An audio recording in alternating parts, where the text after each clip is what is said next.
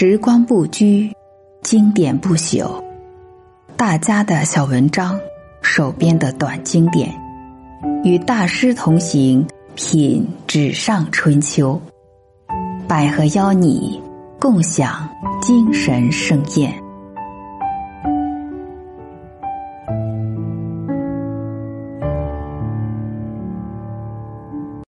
今晚继续为您带来中国当代著名诗人。朦胧诗派代表诗人之一，北岛的文章《光与影》。醒来，天花板被大雪的反光照亮，暖气掀动窗帘，其后模糊的窗框随光流移动，如缓缓行进的列车，把我带向远方。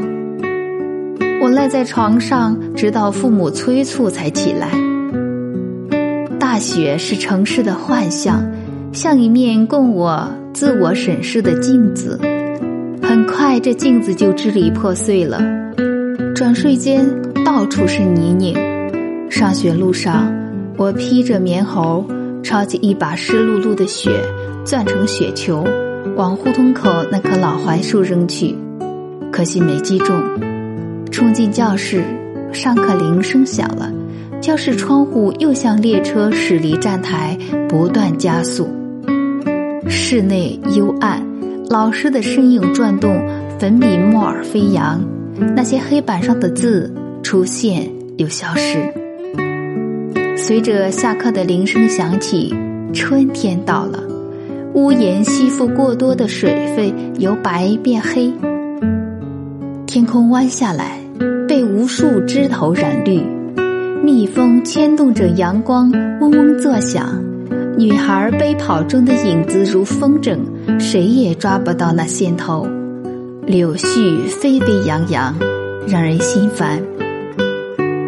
在无风的日子，云影停在操场上空，一动不动。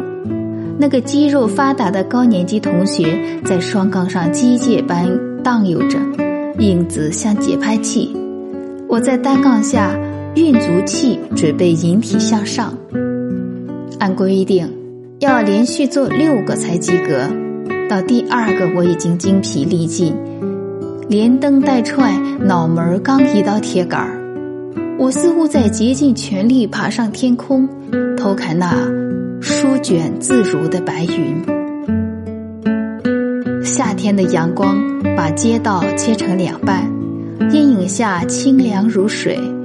我跟着人群鱼贯而行，我突然改变主意，走到阳光曝晒的一边，孤单而骄傲，踩着自己的影子，满头大汗，直到浑身湿透。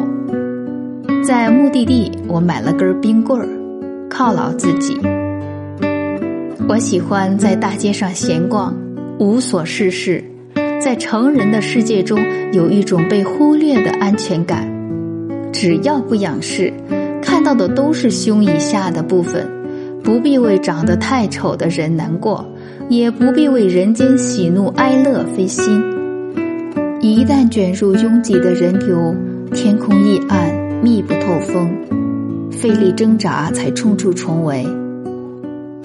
人小的好处是视觉独特，杜聂没把上自己变形的脸，玻璃橱窗里。重重人影，无数只脚踩过的烟头，一张糖纸沿马路牙子起落，自行车辐条上的阳光，公共汽车一闪一闪的尾灯。我喜欢下雨天，光与影的界限被抹去，水乳交融，像业余画家的调色板。乌云压低到避雷针的高度。大树枝头空空的老瓜窝，鲜艳的雨伞，萍水相逢，雨滴在玻璃上留下的痕迹，公告栏中自己模糊的判决书，水洼的反光，被我一脚踏碎。